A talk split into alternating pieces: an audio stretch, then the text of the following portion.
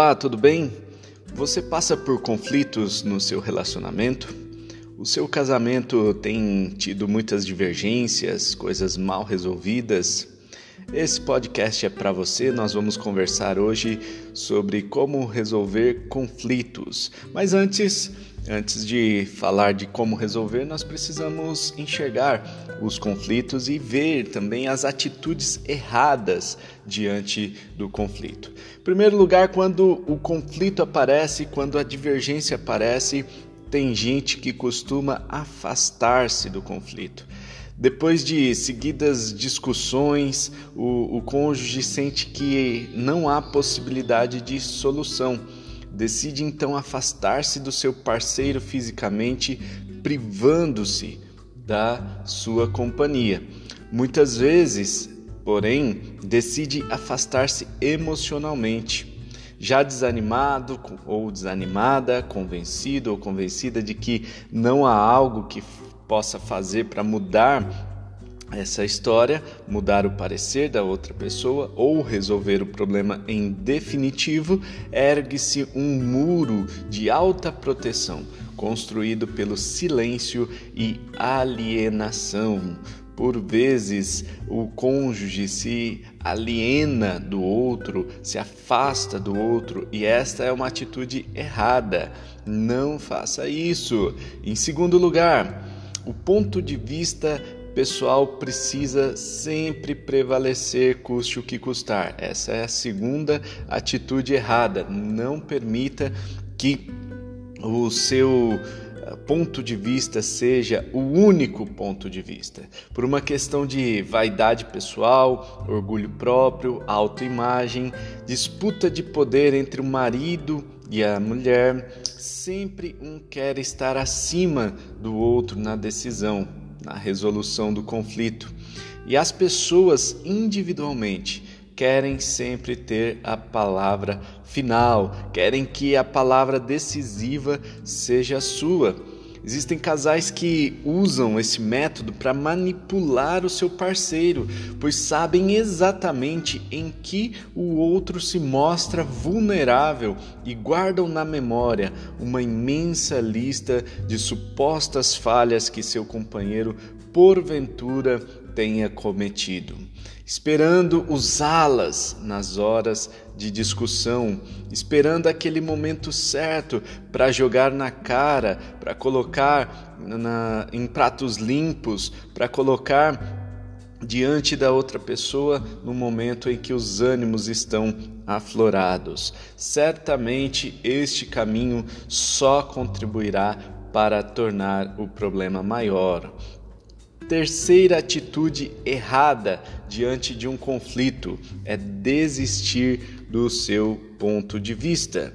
Simplesmente um dos dois, quando estão brigando, deixam o outro vencer, talvez não sem uma certa velada ironia, mas também aqui há consequências. Aquele que por desistência constantemente é levado a ceder pode desenvolver uma atitude de mártir ou de frustração, aquela pessoa que se envolve no seu próprio sofrimento e se anula. E essa frustração, por sua vez, provoca o ressentimento. E todas as vezes que tocar naquele assunto parece que está mexendo a ferida, está cutucando a ferida, está cutucando a onça com vara curta.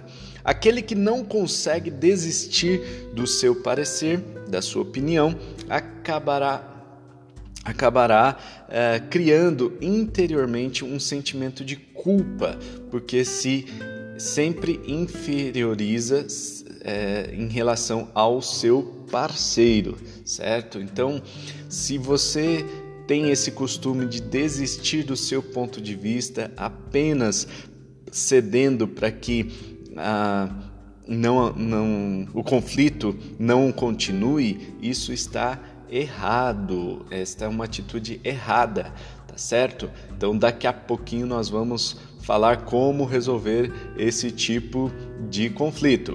E em quarto lugar, a quarta atitude errada diante do conflito é fazer concessões.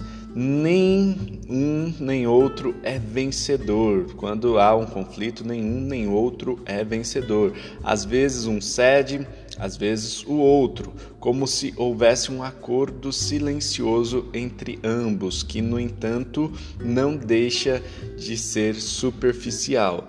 Na realidade, o problema básico não foi resolvido confrontado e ele retornará na mente e no coração do homem ou da mulher ou de ambos como algo solucionado insatisfatoriamente.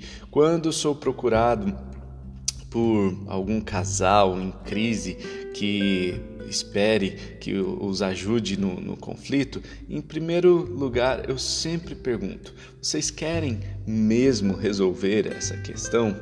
Em primeira instância, todos demonstram querer, demonstram tal desejo, mas num questionamento mais aprofundado, posso perceber que há uma relutância. E para salvar o casamento é primordial haver um comprometimento mútuo onde ambos queiram resolver a crise. Então é muito importante que os, o casal esteja disposto a resolver a crise. Caso contrário, aquele assunto ele a gente pode até colocar uma pedra sobre esse assunto, mas um dos dois vai guardar o ressentimento no coração. E por vezes, a pessoa que abre mão, que faz a sua concessão, ela lembra com dor daquela situação, lembra com rancor, com mágoa daquela situação. Por isso é muito importante fazer.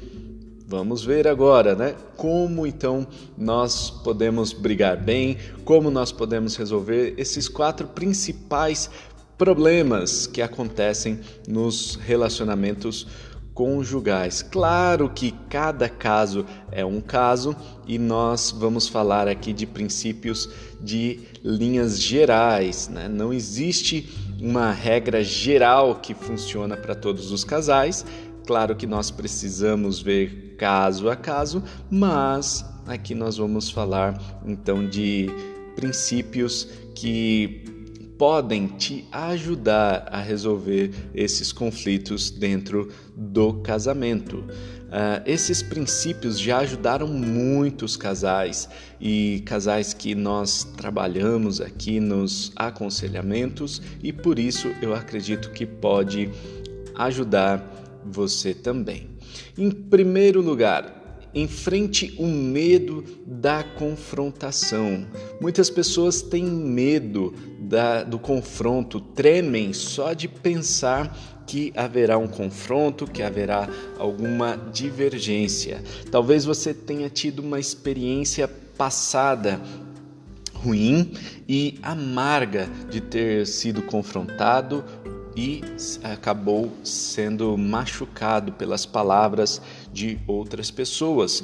Por causa disso, alguns temem a confrontação. Por causa disso, algumas pessoas fogem do confronto, mas essa atitude de autocondenação vem da falta de aceitação de si mesmo ou por parte de seus pais ou por parte de alguém, certo? Vem da falta de aceitação, geralmente tida na infância, algum tipo de rejeição. Então é importante analisar isso, importante é, procurar achar esse medo da confrontação, onde isso foi causado e precisa haver uma cura interior para essas feridas, sarar essas feridas emocionais, para que você tenha o seu autorretrato, a sua autoimagem reestabelecida. E se considerarmos que o ato de confrontação é um ato de amor, nós podemos vencer esse medo. No amor não há medo, ao contrário, o perfeito amor expulsa, lança fora todo o medo, porque o medo supõe castigo. Aquele que tem medo não está aperfeiçoado no amor. Então é importante que nós reguemos o nosso relacionamento com amor, para que no momento da confrontação, no momento em que há o conflito, é, nós tenhamos muito amor e aí o amor lançará fora todo o medo. Segundo lugar, a segunda dica de como brigar bem, como resolver os conflitos, discuta este conflito logo, não deixe acumular. Tem um ditado que diz que o tempo cura todas as feridas, mas isso não se aplica aos conflitos de casamento, aos conflitos conjugais. Quando um conflito surge, uma irritação, um machucado, isso constrói uma distância emocional e essa distância fica maior com o tempo, se não for resolvido logo. Quando o conflito surge, um foco de células cancerígenas se instala. Se não resolver logo, vai aumentando esse câncer e toma conta de todo o corpo. Ambos os cônjuges devem saber a melhor hora, situação e lugar para dialogar e resolver os seus conflitos. Mas é importante ressaltar tem um versículo bíblico que diz que não deixe o sol se pôr sobre a sua ira. Isto significa que o ideal é que você resolva os conflitos no dia em que eles acontecem. No mesmo dia, eu tenho um costume de todas as noites, ao deitar-me na cama com a minha esposa, nós perguntamos como foi o dia, um do outro, nós avaliamos o dia e nós resolvemos os possíveis conflitos que apareceram naquele dia. Portanto, é importante resolver todos os conflitos no dia em que ele aconteceu. Terceira dica para você brigar bem, resolver todos os conflitos conjugais é seja claro na comunicação descreva exatamente o que está chateando você. Um exemplo aqui: Maria estava muito chateada. Ela dizia mil vezes a seu marido para não deixar as roupas sujas no chão e colocar no cesto de roupa. Mais uma vez ela encontrou meias sujas no chão da sala. Ela pensava: eu não posso fazer tempestade num copo d'água. Vou esperar, um dia isso vai acabar. Essa atitude só aumenta a amargura do seu coração.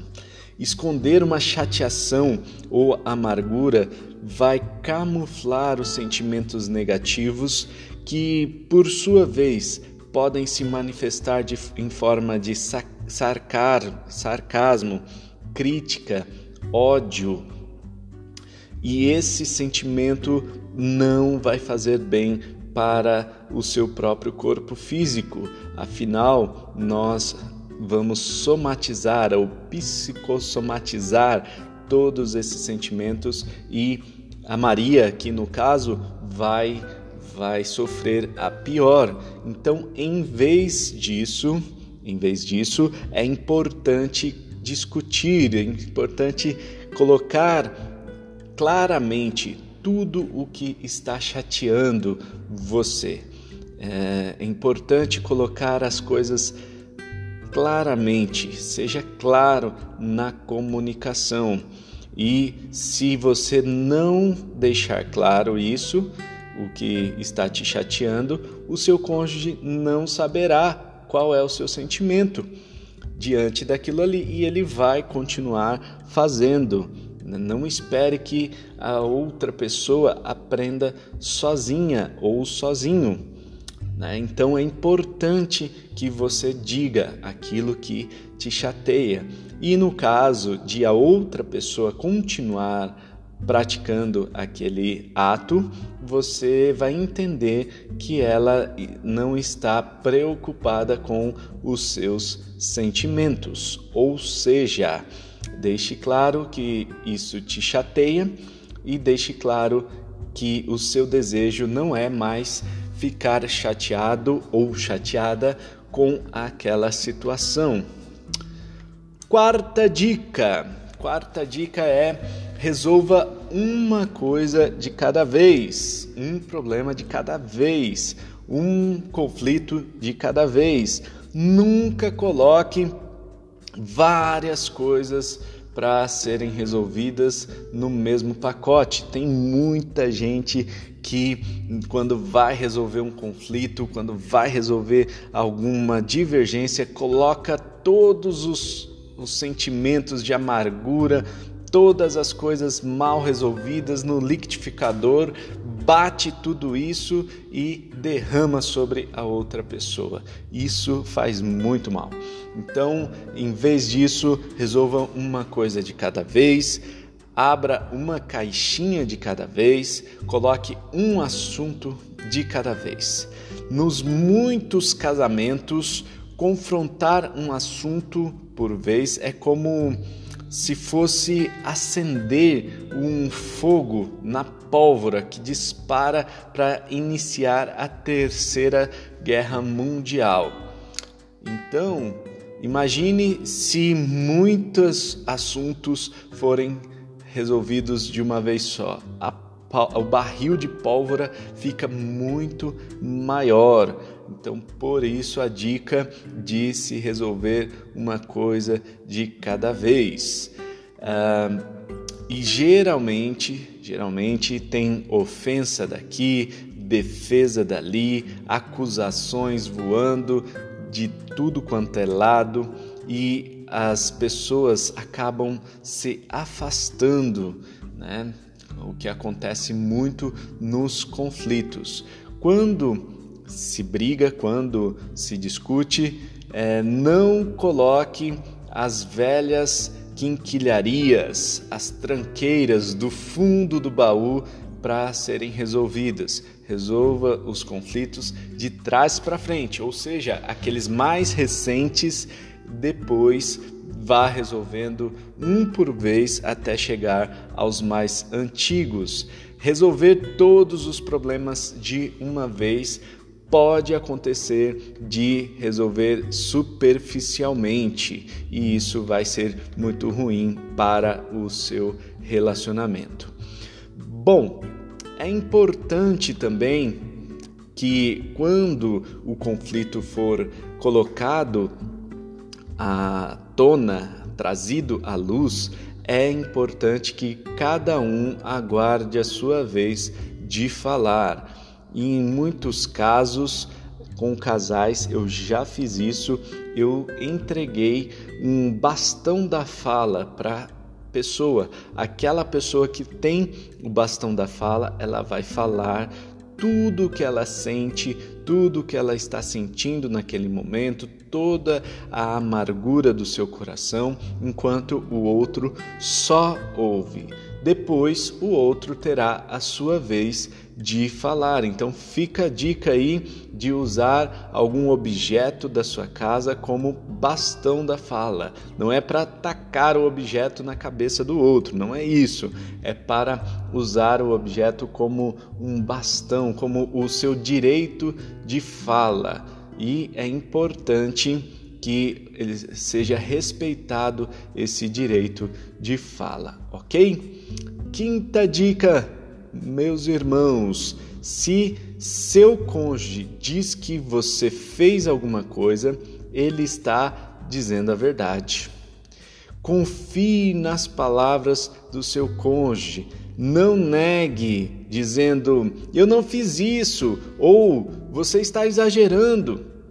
Derrube os muros de defesa e pergunte a seu cônjuge: eu fiz isso e isso te deixa triste? Depois, escute o que está sendo dito. Tente entender o ponto de vista do seu cônjuge e esteja disposto ou disposta a mudar. É importante não criar esse muro de defesa, não criar esse abismo quando nós queremos acusar o outro ou quando nós estamos querendo dizer que não fizemos isto ou aquilo. Quando, quando falamos isso, nós estamos chamando a outra pessoa de mentirosa. Então é importante não haver acusações nesta hora, tá certo? Então a quinta dica aí é se o seu cônjuge está falando que você fez, você realmente fez, ok? Ele está falando a verdade. Sexta dica: evite generalizações, evite palavras extremas.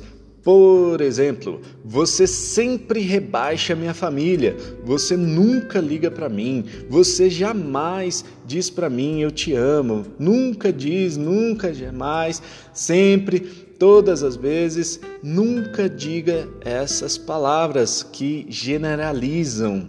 E o seu cônjuge estará duvidando da veracidade do que você está falando, porque quando ele ouve, você sempre faz isso, na mente dele ele vai buscar, ele ou ela irá buscar na sua mente todas as vezes que ele não fez isso. Então ele vai dizer: puxa, não é sempre e aí vai criar-se um muro de defesa nessa hora. Evite generalizações. Por isso, pegue um exemplo de acontecimentos recentes para ilustrar de forma vívida. Não se utilize de exemplos genéricos, ok? Se utilize de exemplos específicos. Coloque uma situação e explique o como aquela situação é, te entristeceu, ok? Sétima dica: evite insultos pessoais ou assassinato de caráter ou aspectos físicos. Isso é briga suja, não faça isso. Nunca use de violência, seja ela física, verbal ou emocional. Não xingue em hipótese alguma. Não pise no calo da outra pessoa dizendo você é muito gorda, você é, faz isso, você faz aquilo. Não use palavras depreciativas, chamando a outra pessoa de burra ou outros tipos de palavrões. Não fale mal dos seus sogros, não fale para se divorciar. Muita gente, ao brigar, pensa o seguinte: se não der certo, nós vamos nos divorciar. Se a gente não resolver isso, nós vamos nos divorciar. Nunca diga isso pois o divórcio nunca é a melhor solução para a resolução de um conflito. Não pense em vingança, não pense em vingança e também não se vingue. Por exemplo, chegar mais atrasado no dia seguinte ou não cozinhar no jantar como uma forma de vingança. Não ataque o seu cônjuge, mas o problema em si Assim Deus trata a gente. Ele ama o pecador, mas é muito severo com os pecados que cometemos. Portanto, é importante que nós evitemos insultos, que levemos para o lado pessoal, ok? Sétima dica aí, então evite insultos, xingamentos ou assassinato de caráter. No, a oitava dica, desculpa, oitava dica é confronte com verdade em amor. A melhor maneira de se falar sobre coisas negativas é começando a falar coisas positivas. Depois, descreva o que você sente e dê para o seu cônjuge a oportunidade de refletir sobre o problema que você apresentou. Seu cônjuge pode não ter percebido que as ações ou atitudes estavam deixando você chateado ou chateada. quando você dá a seu cônjuge a oportunidade para refletir, pode surpreender com uma resposta positiva. Você será surpreendido com essa resposta positiva. Nona dica, vamos lá, vamos seguir em frente. Ouça para aprender. Ouvir é uma arte. Saber ouvir com sensibilidade, atenção, imparcialidade, paciência e amor é um aprendizado que necessitamos desenvolver. Muitos casais estão tão enterrados nas suas mágoas que eles nem conseguem pôr os sentimentos nas palavras. A comunicação é fundamental no casamento. Agora, na comunicação, ouvir é mais importante do que falar e ouvir bem. Depois de confrontar o seu cônjuge ou de confrontar a, o problema, esteja disposto a ouvir da mesma maneira que você gosta de ser ouvido. Seu cônjuge também deseja ser ouvido. Quando ouvimos bem, podemos nos colocar no lugar dos nossos cônjuges para entender a situação e fazer uma pergunta: há algo que precisa mudar? Durante esse processo de comunicação, podemos aprender coisas novas do nosso cônjuge e desenvolver o espírito de equipe e prestação mútua de contas. Vamos lá, a décima dica é confronte para ser curado e não para vencer. É a atitude do ganha-ganha. Muitas pessoas entendem que quando estão num conflito, elas precisam vencer e o outro precisa perder, mas este conflito, na, nesta hora, quando isso acontece, os dois perdem. Algumas pessoas olham para o conflito numa perspectiva apenas de ganhar ou perder. Elas acham mais importante vencer na razão do que melhorar o relacionamento. Quando se trabalha nos conflitos, não é para ver quem está certo ou quem está errado. Seu alvo não deve ser vencer no conflito, mas confrontá-lo e restaurar harmonia no seu relacionamento, e os dois sairão ganhando com certeza. Décima primeira dica: brigue somente os dois. Resolva os conflitos somente os dois, não envolva outras pessoas, não envolva seus amigos, amigas, sogros ou filhos. Quando os casais brigam, não há necessidade de ter auditório. Se os filhos estivessem assistindo, eles podem pensar: será que estão brigando por minha causa? E muitos filhos pensam assim e acabam carregando este sentimento de culpa para si e levam um fardo pesado demais nas suas costas. Use frases sempre em primeira pessoa. Por exemplo, em vez de falar por que você chegou atrasado, diga eu estou brava ou estou chateado porque você chegou atrasado, ok? Assim parece se você fala você chegou atrasado, por que você chegou atrasado?